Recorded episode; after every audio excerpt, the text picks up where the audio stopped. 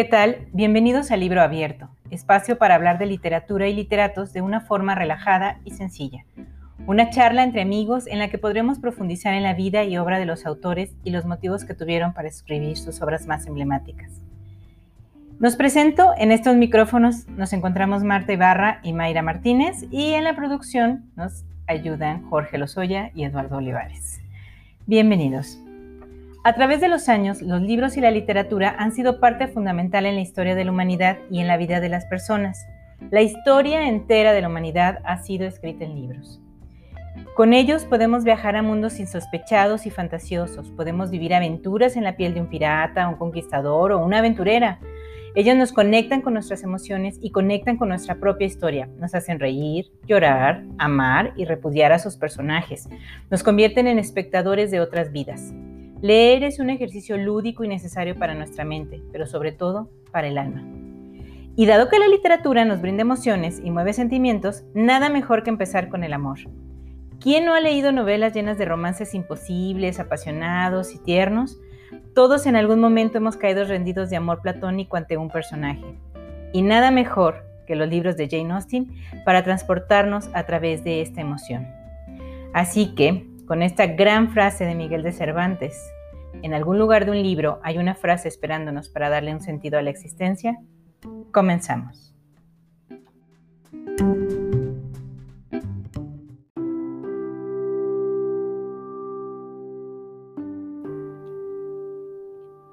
Hola Mayra, qué gusto estar contigo. Hola a toda la gente que esté por aquí pasando, todos los que se quieren quedar con nosotros, escuchar este primer programa acerca de libros, de lecturas, de escritores y de todo lo que gira en torno a la creación literaria.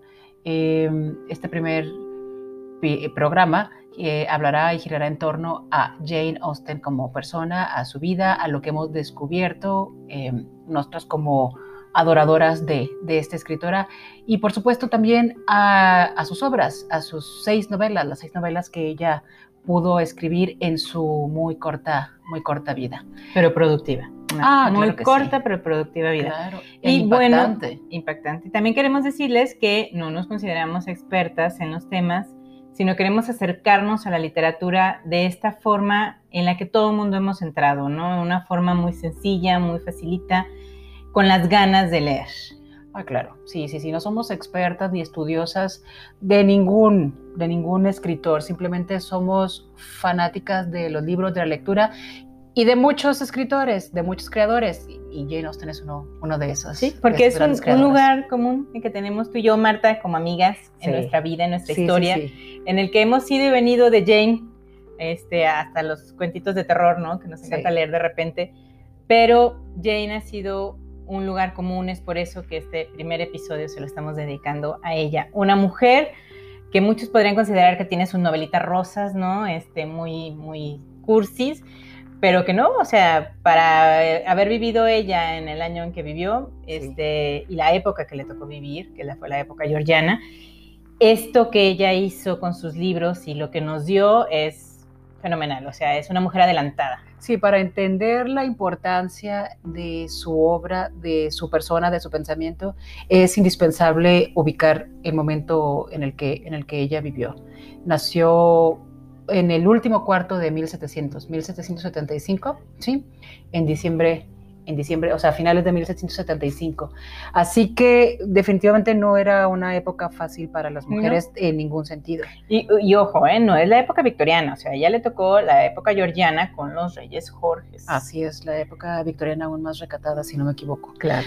Pero sin entrar en pormenores históricos, simplemente hablaremos de las obviedades y de lo que todos sabemos, ¿no? La complicación que, eh, eh, que implicaba ser mujer en una época como esa. Sí, es complicado ahora ser mujer.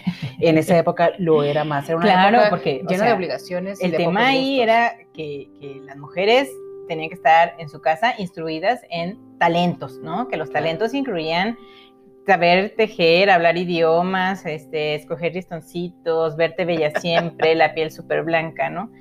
Esos eran los talentos, los talentos deseables en una mujer. Claro. Para que pudiera aspirar a tener un buen matrimonio. Y todos tenían que ver de alguna manera con ser un ornamento. Claro. ¿no? No alguien que opinara, alguien que trabajara, alguien que desarrollara ideas.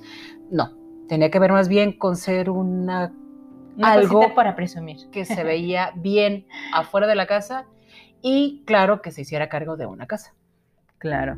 Y en ese punto, Jane nació en una gran familia. Su papá era un clérigo. Y antes los clérigos este, eran como tutores. Entonces, eh, su papá tenía un montón de muchachos que transitaban por la casa familiar y el papá les daba asesoría sobre educación, literatura y todo lo que se esperaba de un hombre. Eh, y entonces el señor tenía una biblioteca, Marta, gigante, con un montón de libros clásicos y, y novelitas, porque tampoco les daba empacho decir que ellos leían novelitas. En ese tiempo era pecade- pecadísimo eso, ¿no? Leer novelitas. Porque la gente de clases altas, que es Jane no nació en la clase alta, pero no nació en la clase baja de esa época. Era una cosa muy acomodada la, la familia de, de Si Jane. vivía en este límite entre quizá la clase media baja o... y la clase alta. Sí, pero, Sí. pero bien, ¿no? Tenían una vida más o menos cómoda, por lo menos mientras su papá Su estuvo papá a cargo. estuvo a cargo de video, pues.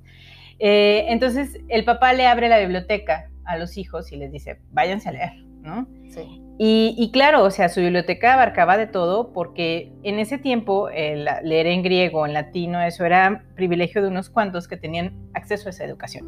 Entonces el papá de Jane pues no, no tenía, a lo mejor digo, para sus hijos esa, esa educación precisa. Entonces leían de todo y Jane entró al mundo de los libros. El papá no se cortó en ningún momento, le dijo, aquí están los libros, lee lo que quieras. Fíjate que esa es una de las cosas que a mí me sorprendió de la vida de Jane Austen. Yo a- había leído sus novelas, no las seis, son pocas y no las he leído. Me da un poco de vergüenza decirlo, pero bueno, no las he, no las he leído las seis. Este, he leído cuatro de las seis. Y, pero no me había puesto a leer pormenores de su vida. Y ahora que decidimos hacer este programa y empezar a, con ella, inaugurar este programa de libro abierto con ella, me puse a leer sobre su, sobre su vida y me sorprendió muchísimo para bien. Yo había dado cosas por sentado y había dado por hecho que su vida había sido, su vida familiar había sido pues quizá con, em, con limitaciones, que quizás había, habría tenido que, ha tenido, perdón, que, que luchar por, obtener, por tener una, una, educación que quizás tendría que haberse enfrentado a sus papás. Y no, o sea, fueron sus papás los que motivaron en ella, los que cultivaron, los que le permitieron ser una mujer educada, una mujer que le dio rienda a su imaginación desde, desde muy joven, sus papás lo vieron, vieron en ella ese talento y al parecer los biógrafos dicen que, que, que lo alentaron. Sí, porque ¿no? al parecer los primeros escritos de Jane, ella tendría 12 o 13 años sí, más o menos cuando, cuando, empezó sí. a escribir. Y dentro de la biblioteca familiar se guardaban los cuadernillos que ella escribía con historias, con cosas que, claro, o sea, el mundo de Jane, mucho podría pensar que estaba cortado, ¿no? A lo mejor cortado en roce social, sí, porque ella no estuvo con los literatos famosos de esa época, no estuvo, no tenía el gran viaje, ¿no? Este, no iba y venía por el mundo pero lo que sí tenía Jane eran alas y, y una imaginación próspera y una prosa prolífica.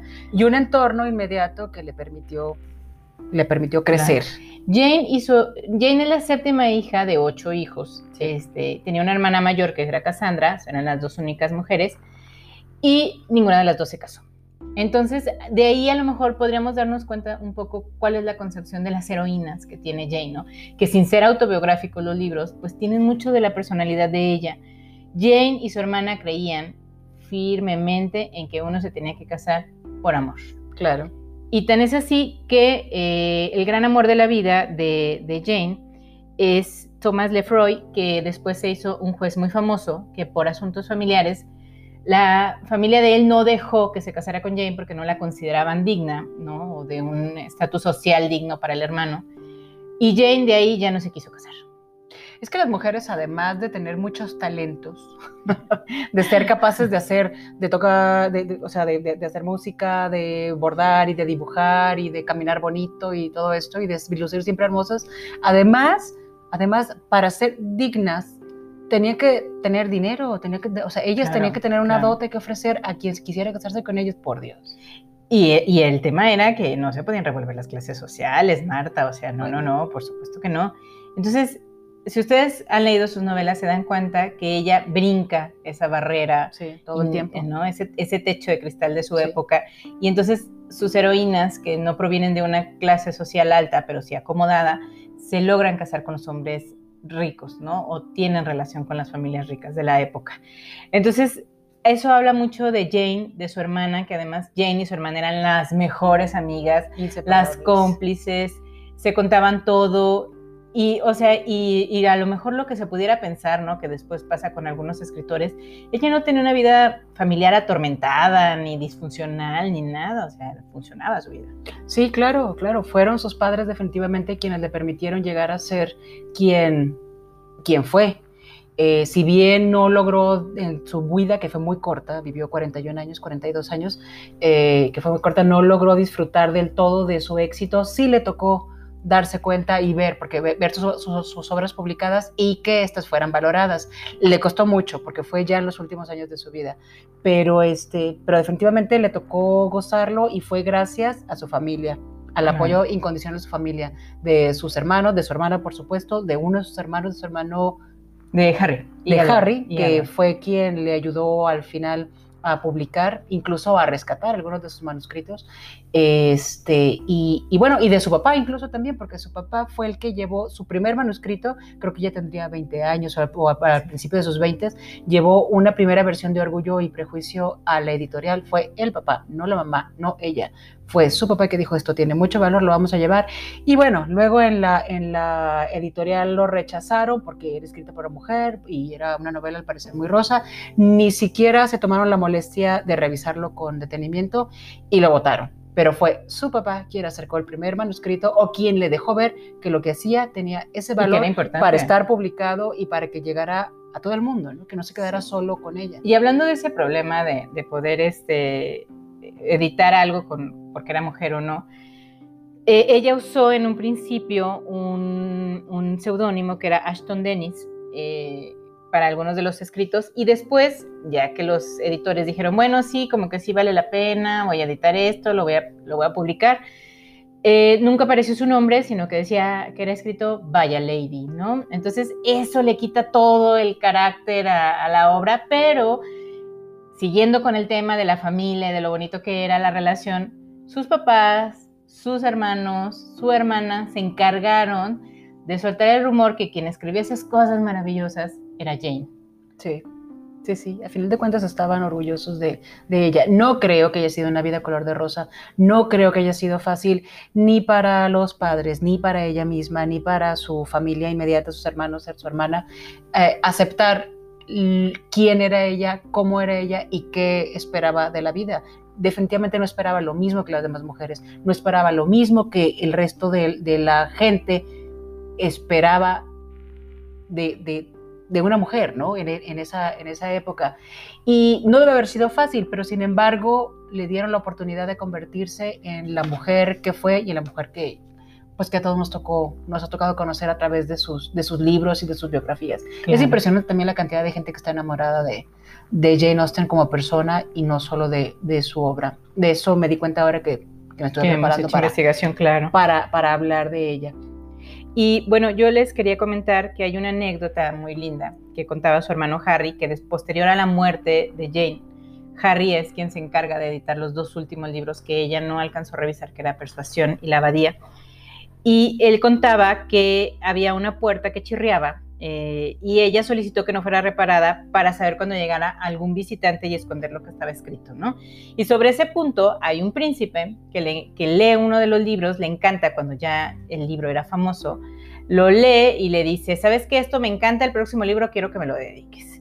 Y entonces ella le dedica un libro que trataremos en el siguiente segmento y que tiene una cosa ahí como una pullita, ¿no? Que le echa al, príncipe, porque claro que ella no quería restringirse a estas cosas de tener a lo mejor un mecenas o un algo o, escribir por pedido de alguien.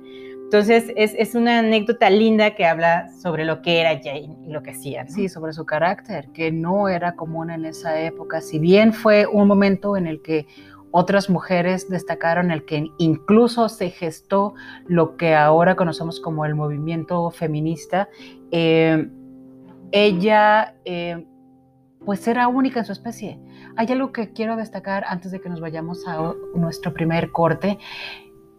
Jane Austen es una mujer que se hizo de alguna manera sola. Estamos hablando y hicimos mucho hincapié en que su familia fue muy importante fue determinante, sí, pero se hizo sola porque no caminó de la mano de un maestro, de un esposo, de un amante, de un compañero, no, de un editor definitivamente no, le despreciaron al principio. Eh, ella terminó por hacerse sola, se formó sola como escritora, se, se formó, se formó sola, ¿no? Em, hay muchas mujeres muy valiosas que, a las que sí se les reconoce su lucha y, todo su, su, poder creativo, pero sin embargo siempre las mencionan de la mano del maestro, del novio, del, mecenas. o sea, siempre lo que ella hizo, lo hizo sola. Y si bien no fue una guerra frontal contra el establishment, contra lo establecido. Sí fue una guerra permanente, quizás silenciosa. Yo me la imagino que hasta con una sonrisa, pero una sonrisa pícara y mordaz, como de crítica permanente, como, como todo lo que ella escribió. E, este, sola, ¿sabes? Bueno, acompañada de su hermana. Claro. Sí, o sea, fue una guerra, yo creo que muy valiente contra los Y bueno, Marta, hasta el final de su vida se mantuvo con ella su familia. Ella murió presuntamente de la enfermedad de Addison, que es un tema, un tema hormonal. Y sus últimas palabras antes de morir fue, no quiero más que la muerte. Y dejamos esto en el aire, regresamos en un momentito.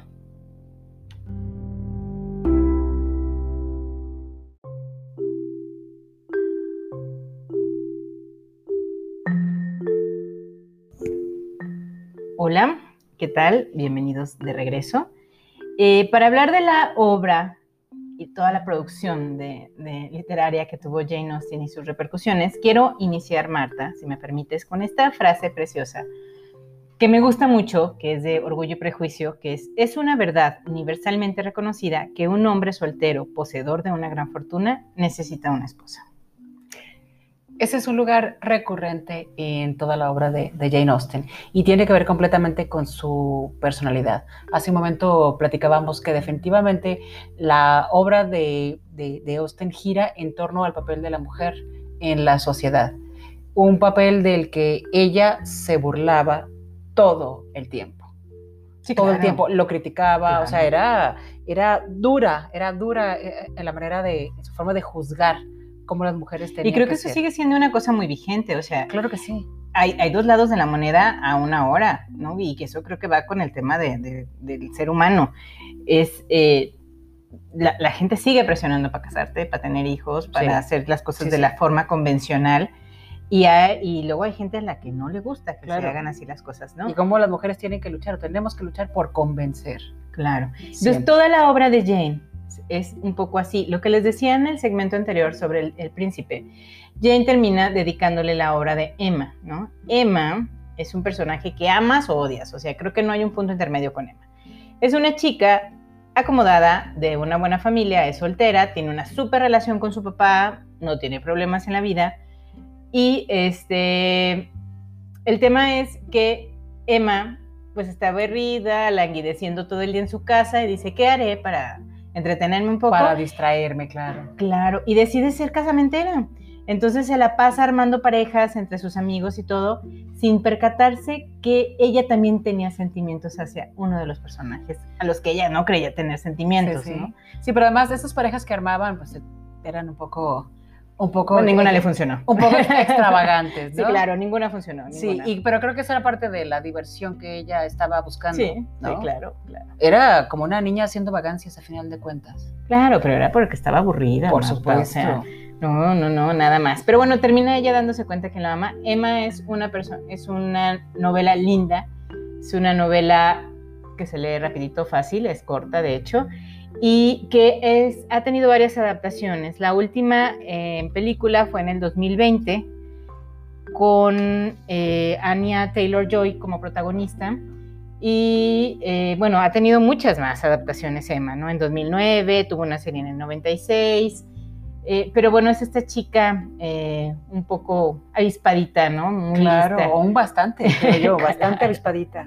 Y bueno, Marta, yo no sé, yo creo que aquí las dos vamos a coincidir perfecto, que para nosotros una de las historias más lindas de Jane es Ay, sí, por Dios. Orgullo. Orgullo y prejuicio. sí, por supuesto, es una historia maravillosa. Sí, es verdad, es verdad que sus novelas pueden decir, y lo acepto, pueden decir que son rosas, quizá en una primera lectura, porque me pasó a mí, yo creo que también te pasó a ti, que uno puede decir, Ay, es demasiado rosa, es demasiado bonito, es demasiado amor. No sé, uno podría pensarlo, pero claro, si también nos ponemos a ver que yo la primera vez que lo leí tenía como 14 años, fue por obligación y sin guía alguno, pues lo, lo leí muy por encima. Después al reencontrarte con esas novelas, cuando ya tienes más conciencia del mundo, de la vida y de ti mismo, es cuando dices, ah, caray aquí pasan mucho más cosas que suspiros. Claro. Sí, por supuesto, esa crítica mordaz permanente de parte de los personajes principales, de los personajes femeninos, porque todos los personajes principales en las novelas de Jane Austen son, son mujeres. Y una cosa maravillosa es que siempre están acompañadas y siempre están apoyadas por otras mujeres. Por su familia. Y yo creo que mucho de la relación tan entrañable y tan hermosa que Jane tuvo con su papá está reflejado en las novelas. Todos los papás de sus eh, heroínas, todos los papás son papás cercanos, papás que las apoyan, papás, ¿no? Que, por ejemplo, en el tema de Elizabeth Bennet, cuando la mamá quiere que se case, claro, cuando la mamá quiere que se case con el primo, que es un clérigo, que era un, algo muy conveniente, porque si no, incluso les iba a quitar la casa, porque él heredaba la casa, porque el señor Bennet solo había tenido niñas este, entonces va y le dice que si no se case con él va a perder una madre. Entonces le dice que al señor Bennett que si la apoya, el señor Bennett le dice, pues tienes dos opciones. Si te casas con, si no te casas con él, pierdes una madre. Si te casas con él, pierdes, a, tu padre. Claro que sí. Entonces su papá, al igual, el señor Bennett, al igual que el papá de, de Jane, apoyaba a su hija claro. en el tema de casarse por amor. Claro, a que persiguiera su sueño. Claro. Sí, sí, sí, y a, que siguiera siendo como ella era, que persiguiera, o sea, que mantuviera su personalidad y que no se rindiera ante nada. Yo no sé si era así de drástico el papá, pero de alguna manera, o sea, el papá de la vida real, el papá de, de la autora, pero de alguna manera sí tuvo que serlo para que ella pudiera florecer como persona y como, y como ser pensante, tuvo que serlo. Para que ella y Cassandra, su hermana, pudieran ser como fueron. Y tener la libertad que tuvieron, ¿no? Y sin estar siendo señaladas constantemente por ser solteras. Sí, exactamente. Y bueno, Elizabeth Bennet es entrañable, es divina, es un gran personaje, pero también nuestro corazón viaja constantemente hacia el señor Darcy. Ay, Dios mío. es un nombre duro, Marta, que viene de una familia muy acomodada. Sí, no solamente con muchos recursos, sino con una historia aristocrática, pues, o sea, detrás de él. Y al parecer, en ese lugar del mundo en el que se desarrolla la historia, pues que es, el Reino Unido, y en ese momento, pues lo era todo. Creo que todavía lo sigue siendo. creo que sí, el nombre, el apellido y la cuenta bancaria lo siguen siendo todo. Y entonces él lucha, porque claro que se encuentra con esta niña que, pues, no, no era de su clase no tenía todos los talentos que no todos los talentos necesarios para el señor Darcy. Ya era mayor. Claro, ya tenía más de 20 años. Uf, ya, ya, ya. Entonces, este, él se enamora de, ella, de su personalidad, de su locura, de, su... Claro. De, su intelecto, de hecho de su intelecto, de que fuera una mujer capaz de criticar, de analizar, de tener opinión, no solo de tener, todo mundo tenemos opiniones propias, que te atrevas a decirlas es otra cosa, ¿no? Y entonces él empieza a luchar consigo mismo. Y la Elizabeth era muy claridosa. Y les gana el amor, Marta. y terminan. Y bueno, sobre más o menos así es también Sensatez y Sentimientos. Sí, sí, sí, también es una historia de dos hermanas. Aquí se centra en dos hermanas porque en Orgullo y Prejuicio son cinco hermanas. Sí, claro. Puras mujeres maravillosas, todas completamente diferentes las unas de, eh, de, las otras, pero a final de cuentas siempre juntas. Eso me parece, de verdad, eso me encanta. Díganme si esto no es poder femenino. Siempre son las mujeres apoyándose, como debería ser. Como debe de ser. Siempre son. En el caso de, Orgullo y Prejuicio, que son cinco, cinco, hermanas, las dos más grandes son, no solo son inseparables, sino que se entienden perfectamente. Pero en general, las cinco hermanas son un. Con personalidades diversas, pero con entendimiento una de las otras, ¿no? de hecho, cuando va el primo este que se quiere casar forzosamente con alguna de ellas, eh, les lee un pasaje este súper de testamentario de esto tiene que ser una mujer y esto tiene que ser una mujer y todo. Las cinco se ríen durísimo porque ellas no están acostumbradas a eso, ¿no? O sea, su papá las deja ser libres, las deja que hagan, las deja. Entonces, creo que Jane en su obra refleja mucho esto en todas, o sea, en Emma, en Orgullo y Prejuicio, en 66, sentimientos, que es súper bonito, que son dos hermanas que se cuidan una a la otra, que se quedan solitas. Pierden todo, pierden todo, de hecho también por porque un familiar se tiene que quedar con las cosas, tiene que heredar, ay, siempre, las mujeres, aunque sean la descendencia directa, no, heredan, hereda el vato. hereda el hombre, aunque no sea familiar directo de quien, poseía la riqueza, hereda y ella se queda sin nada y bueno, son todas las peripecias que pasan y cómo su vida se parece que se va desmoronando, pero salen adelante, siempre juntas, las dos hermanas, con mucha dignidad, con mucha fuerza, este, y sin someterse. Las mujeres nunca se someten. Las mujeres de Jane Austen nunca se someten. No gritan, quizá no vociferan, pero no se someten. Eso es una lección tremenda. Las mujeres de las novelas de Jane Austen son mujeres resilientes, ¿no? Se levantan todo el tiempo, no están pensando en el suicidio, no están pensando en arreglar ¿no? por medio de un matrimonio su situación económica o social. No se rinden. Son mujeres que no se rinden, que avanzan, que van que te dan lecciones y que claro, o sea, recordemos que estamos hablando de 1800, inicios de 1800, donde esto era, no se veía, pues, ¿no? Entonces, creo que Jane hace un gran trabajo adelantándose muchos cientos de años, ¿no? a, lo, que estamos viviendo actualmente y que siguen siendo vigentes. Claro, siempre está la perspectiva desde donde lees sus libros. Como por ejemplo, Mark Twain era un súper detractor de Jane Austen, ¿no? él, creía que era mejor no tener ningún libro de la biblioteca y eso era más decente que tener aunque sea un solo libro de Jane Austen en una gran biblioteca. O sea, Entonces, señor.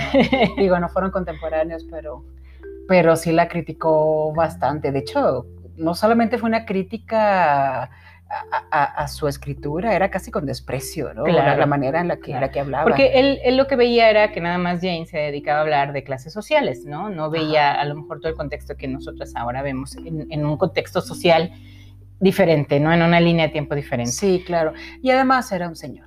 ¿Qué le vamos Un señor que parece y bueno, demasiado metido en su También es muy importante, Mayra, digo Marta, perdón, este, destacar, destacar que eh, Jane tiene muchísimas adaptaciones, sus novelas al cine.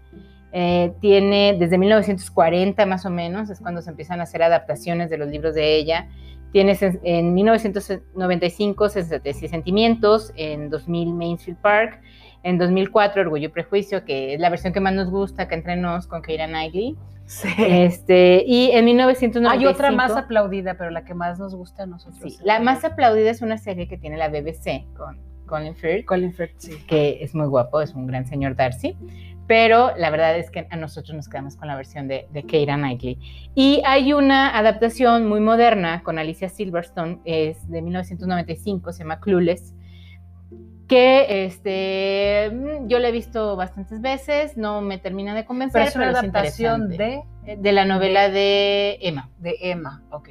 Fíjate que no he visto la película, por supuesto que la recuerdo eh, cuando la anunciaron, este, que la repiten con mucha frecuencia en televisión, qué sé yo, pero no la he visto y por supuesto no me imaginaba que tuviera que ver con la obra de Jane Austen. No, bueno, yo tampoco, hasta hace relativamente pocos años me enteré de eso. Digo, no, no me encanta, pero existe, ¿no? Entonces, quien quiera empezar con Jane Austen puede empezar por la serie de la BBC, que son muy buenas, son muy apegadas a los textos, puede empezar por una peliculita, puede empezar por Clueless, pero por favor, quien no se ha acercado a Jane Austen, creo que le deben de dar una oportunidad desde otro ángulo, desde otra perspectiva. Sí, sí, sí. Tiene seis novelas, solo seis novelas son las publicadas. Tiene también libros, como lo mencionó Mayra hace un ratito, tiene libros con sus primeros escritos, que son historias cortas y al parecer hay cosas bastante, bastante, eh, pues, ¿cómo se podría decir? choqueantes para, para su época. Sí, yo creo que sí. por ahí leí algún, alguna, algún texto acerca de esos primeros textos y yo de verdad no me lo puedo creer porque estamos hablando de que una niña de 12, 13 años, quizá 14, los, sus primeros textos tenían que ver con cosas más bien violentas.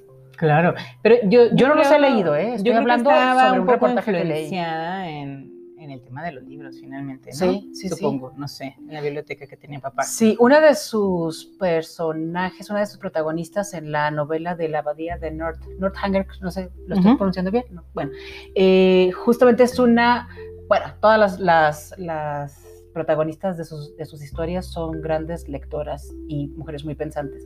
La protagonista de La Abadía de Northanger es una chica muy joven que apenas va a ser presentada en sociedad y es súper fanática, pero ultra fanática de las novelas de terror y obviamente terror gótico, ¿no? Pues es, la, es la, época. hay cosas muy grotescas en, en, esos, en esos libros, en esas historias y este... Y bueno, toda la historia gira en torno a ella y a cómo la imaginación de esta chica vivía impregnada y, este, y afectada por esas historias. Era, ella casi las vivía en, en carne propia. Exactamente. Es, es, una, es una historia muy divertida. Muy, muy Y bueno, Marta, se nos está acabando el tiempo de este primer episodio. Este, espero que nos puedan seguir escuchando un poco más adelante. Si tienen algún tema de sugerencia, por favor escríbanos a libro abierto gdl el número 2 arroba gmail.com. Estamos abiertos. En esta primera temporada, digamos, ¿no? Nos encantaría empezar con los clásicos. Entonces, con autores Los clásicos que marcaron nuestra vida. Claro, claro. Porque vamos a hablar de lo que nos gusta. De lo que nos gusta. Entonces, la próxima entrega eh, hablaremos, pues todavía lo estamos meditando un poquito, pero habrá alguna sorpresa. Así es. Así que quédense con nosotros en línea. Hasta luego. Hasta pronto. No dejen de leer a Jane Austen. Van a llevarse una muy, muy grata sorpresa si todavía no la conocen. Bye. Bye.